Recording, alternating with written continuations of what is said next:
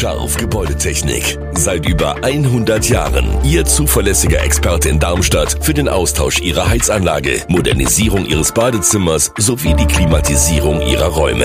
Erwarten Sie mehr von uns, als Sie es gewohnt sind. Scharf Gebäudetechnik.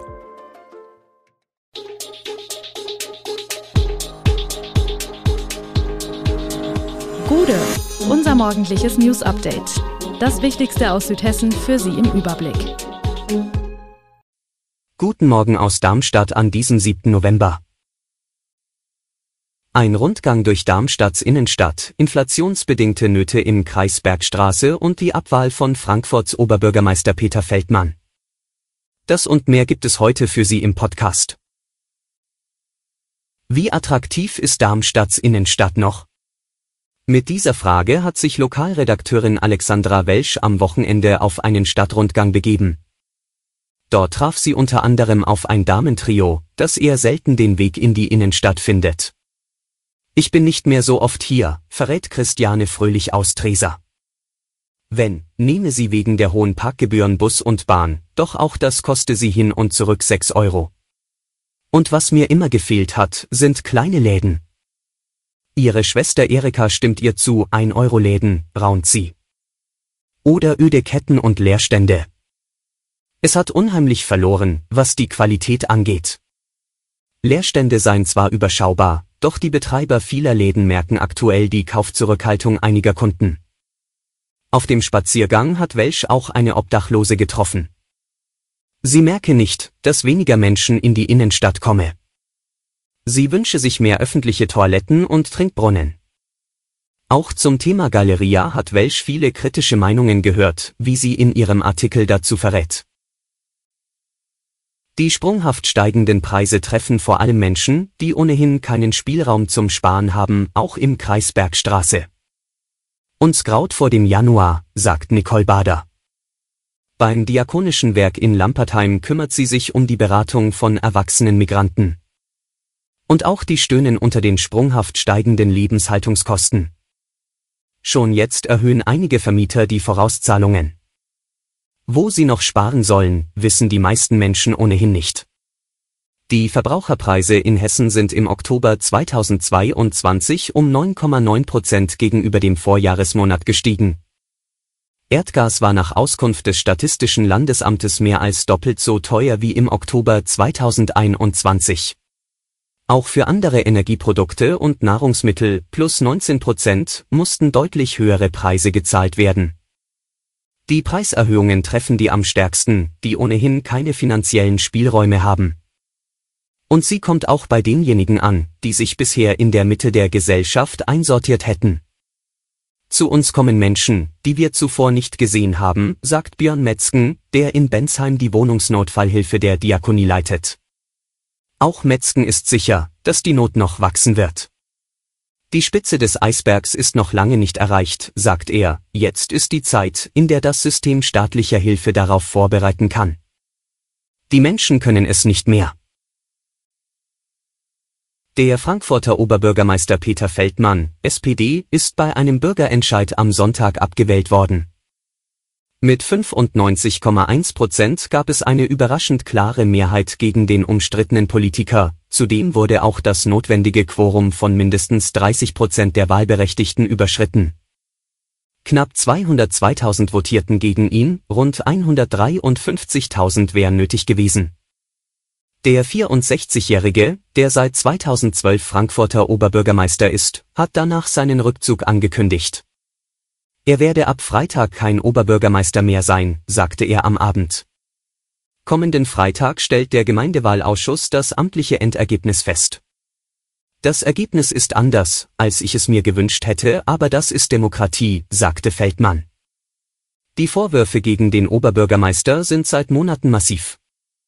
So steht Feldmann derzeit wegen Korruptionsverdachts vor Gericht, dabei geht es um den Vorwurf der Vorteilsannahme im Zusammenhang mit der Affäre bei der Arbeiterwohlfahrt, AWO. Seine damalige Freundin und spätere Frau soll vor Jahren zu überhöhten Konditionen einen Leitungsjob in einer AWO-Kita erhalten haben, zudem soll die AWO im Oberbürgermeisterwahlkampf 2018 Spenden für Feldmann eingeworben haben Der SV Darmstadt 98 eilt derzeit von Erfolg zu Erfolg. Fünf Punkte Vorsprung auf Relegationsplatz 3, sechs sogar auf Platz 4, den die Lilien in der vergangenen Saison in der zweiten Fußball-Bundesliga bekanntlich belegt hat.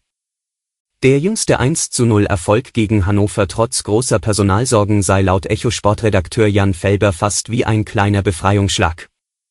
Dass man solche Worte in dieser Phase der Saison benutzt, zeigt freilich auch, auf welchem Niveau der SV 98 derzeit agiert, so Felber. Seit 14 Spielen hat er in der Liga nicht verloren, längere Serien dieser Art gab es nur in den Spielzeiten 2014-15 sowie 1977-78. Wo das damals endete, ist bekannt in Liga 1 nämlich. Die Partie gegen Hannover zeigte eindrücklich, zu was diese Spieler aktuell in der Lage sind. Auf der Bank war wie schon beim 1 zu 1 beim FC St. Pauli ein Platz frei geblieben, weil kaum noch einer da ist. Was aber nichts ausmacht im Moment, denn um individuelle Qualität und persönliche Stärken geht es schon lange nicht mehr am Böllenfalltor. Es geht um das Kollektiv und niemand hat diesen Gedanken in den vergangenen Jahren besser in diese Mannschaft eingebracht als Thorsten Lieberknecht. Es ist nicht immer schön, dem SV 98 zuzuschauen in diesen Tagen. Torfestivals wie in der Vorsaison, als auch schon mal sechs Treffer in einem Spiel zu bejubeln waren, gibt es derzeit nicht. Doch wie auch immer diese letzten zwei Spiele vor der Winterpause ausgehen, der SV 98 wird als Topmannschaft in die Pause gehen. Die Stadtteil-Weihnachtsmärkte in Aheigen, Bessungen und Eberstadt sind nach zwei Pandemiejahren wieder zurück. Nach zwei Jahren Pandemie sind die meisten Gewerbevereine und Interessensgemeinschaften trotz ehrenamtlicher Arbeit und finanziellen Aufwands froh, endlich wieder einen Weihnachtsmarkt anbieten zu können. Nur in Wixhausen sieht es anders aus als sonst und Kranichstein sagt für dieses Jahr ab. In Aheigen wird es in diesem Jahr zwar kein Kinderkarussell mehr geben und auch keine Weihnachtstombola, dafür aber eine Eisstockbahn, auf der eine kleine Vereinschallenge ausgetragen werden soll.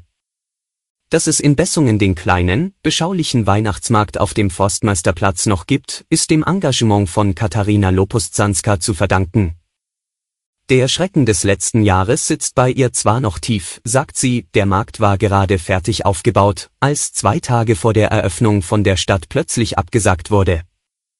In Eberstadt ist die Interessengemeinschaft Eberstädter Weihnachtsmarkt, gegründet 2015, ab diesem Jahr der Ausrichter des Weihnachtsmarktes im historischen Ambiente des Hauses der Vereine. Der Gewerbeverein Eberstadt hat sich als Veranstalter zurückgezogen, an allen vier Adventswochenenden ist ein Programm geplant vom Pre-Opening bis zur After-Work-Party am Weihnachtsvorabend und mit dem seit sieben Jahren bestehenden Kreativmarkt mit Ausstellern aus dem südhessischen Raum. Und zum Schluss schon mal ein erster Blick in Richtung Weihnachten. Wer zum Fest einen Gänsebraten auf dem Tisch haben möchte, muss in diesem Jahr tiefer in die Tasche greifen und sich rechtzeitig kümmern. Martins und Weihnachtsgänse sind in diesem Jahr knapp und teuer. Ursachen sind sowohl die Vogelgrippe als auch die Auswirkungen des Ukraine-Kriegs. Beide Faktoren haben in Kombination dazu beigetragen, dass in diesem Jahr weniger Gänse gemästet werden. Hinzu kommt, dass viele infizierte Tiere gekeult werden müssen.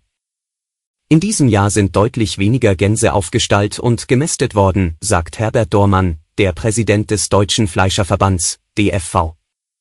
Die Vogelgrippe ist nicht so richtig im Griff, außerdem hat der Ukraine-Krieg dazu geführt, dass Futtermittel sehr viel teurer geworden sind. Alle Infos zu diesen Themen und noch viel mehr finden Sie stets aktuell auf echo-online.de.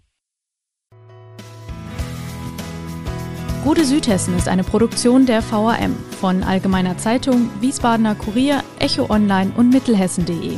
Redaktion und Produktion die NewsmanagerInnen der VRM. Ihr erreicht uns per Mail an audio.vrm.de.